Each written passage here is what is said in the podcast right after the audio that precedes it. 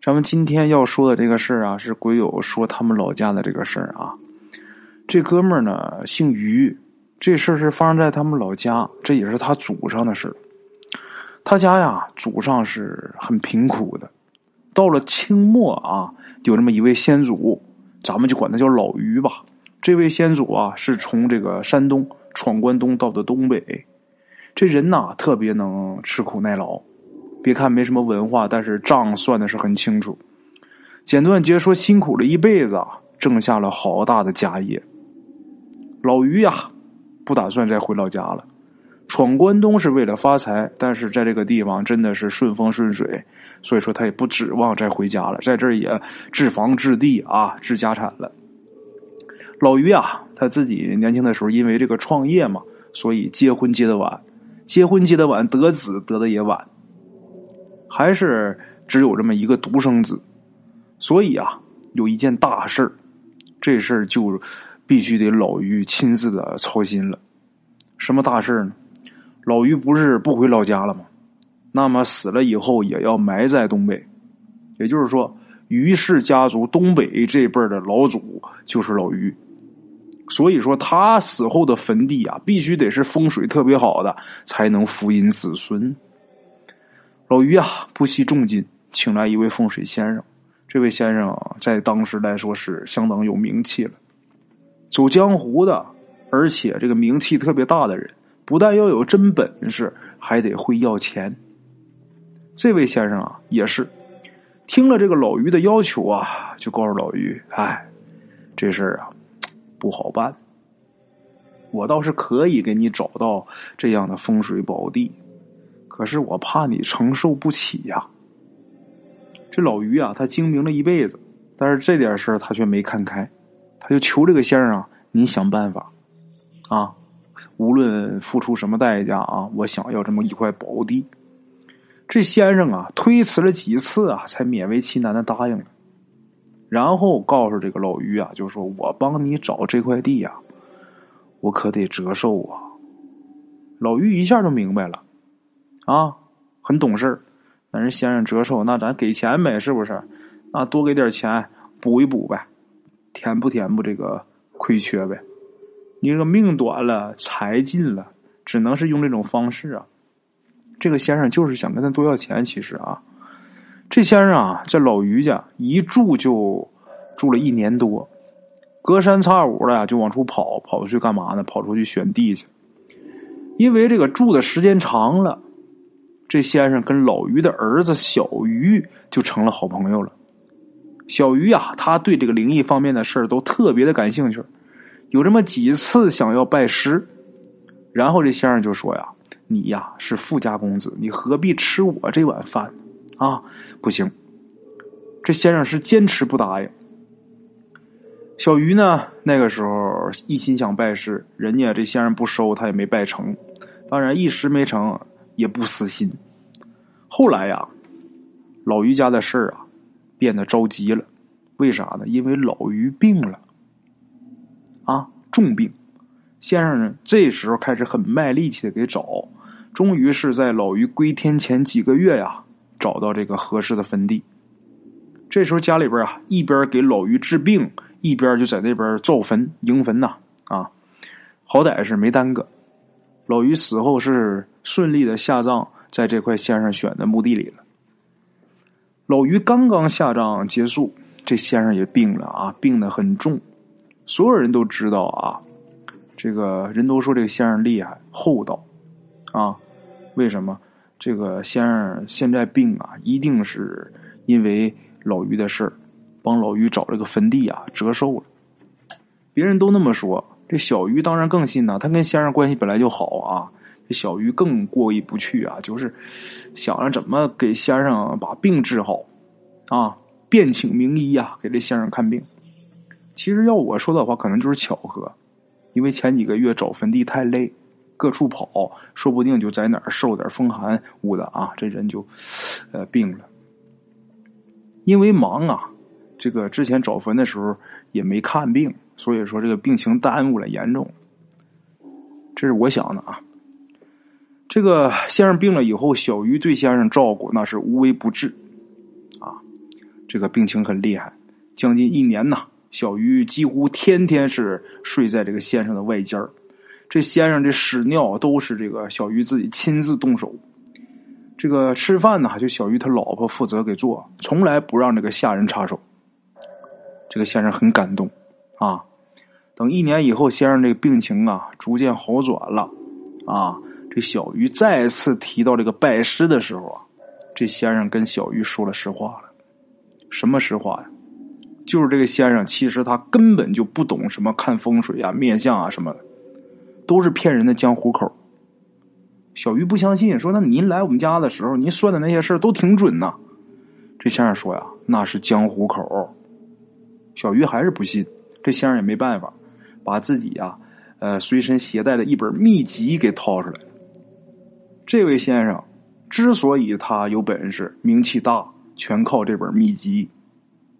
啊，把这个秘籍掏出来给小鱼，小鱼翻开一看，果然这本书上记的啊，都是怎么怎么来揣摩这个来者的意思，怎么怎么模棱两可的说话，怎么怎么套话，怎么圆谎之类的。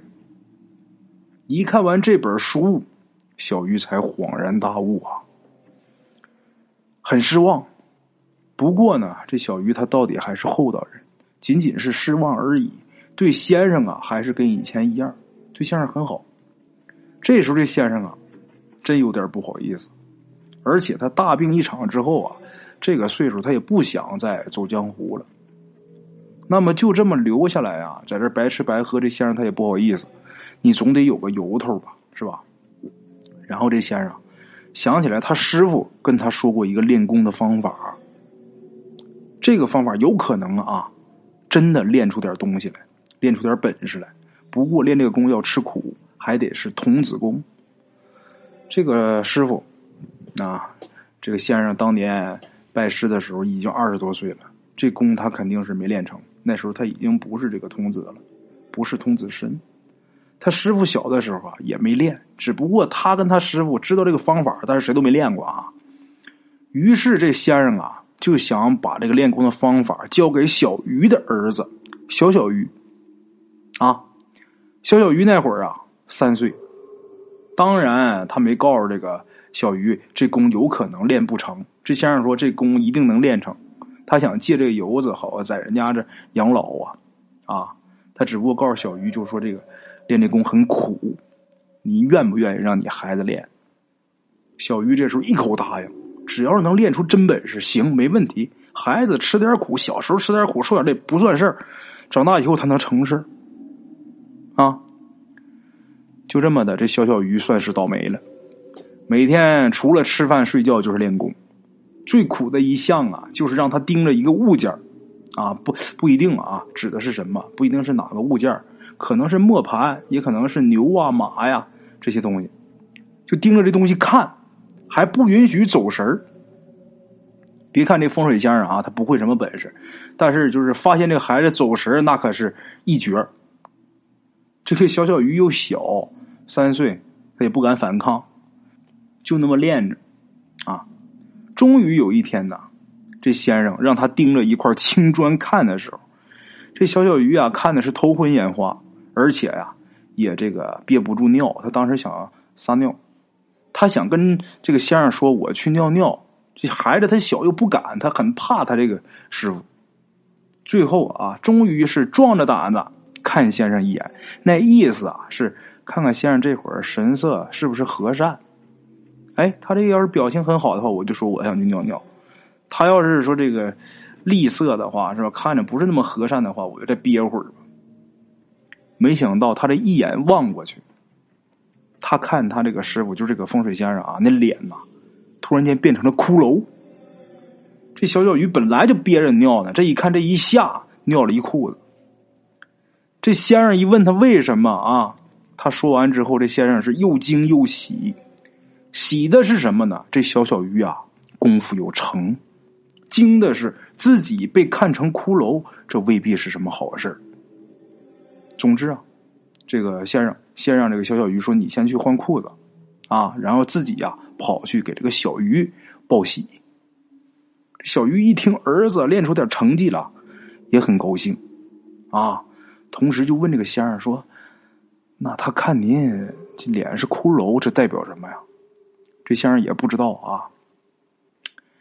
第二天，就这个事儿事后第二天啊，这个轮着他这个盯这个小小鱼啊，是这个风水先生跟小鱼他俩轮着盯。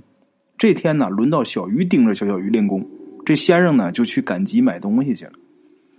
路上啊，就被一匹金马给撞了。这人抬回来的时候啊，已经是上气儿不接下气儿。然后这个先生告诉小鱼呀。我明白了。昨天你儿子我徒弟他看我这脸是骷髅啊，代表我自己要死了，啊，我救不活了，这是命数。这先生说完之后啊，就把所有练功的这个步骤啊，又跟小鱼又说了一遍，详细嘱咐一遍，然后又嘱咐这个小小鱼徒弟，你一定要好好练功，啊。都交代完之后，这个风水先生啊，这先生一命呜呼，人走了。这小鱼一家啊都很难过。先生走以后啊，这个小鱼就全力的督促他自己儿子小小鱼练功。话说十年的光阴呐，很快过去了。啊，十年如一日啊，这么苦练，真的把这功夫给练成了。小小鱼长大之后，这功夫练成之后啊，看相看风水，百不失一，看一百个没有一个不准的。几十年以后啊，咱们中国解放了，这个小小鱼啊也就收摊不干这行了。为什么？因为他们家本来就是地主，你要是再搞这个封建迷信，那不找死吗？是吧？当然，这是原因其中的原因之一，也不是全部的绝对的原因。绝对的原因是什么呢？最主要的原因是什么呢？是因为小小鱼啊，他根本就不喜欢干这行。他当初干这个全都是自己父亲小鱼逼着干的。他也知道，小时候练功啊，太受罪，太苦啊。所以说，他这门手艺，他也没再教给自己的后代。啊。当然，这个他是没教自己孩子，但是这个方法他在死前呐给写下来了，现在还一直保存在咱们鬼友他们家族里边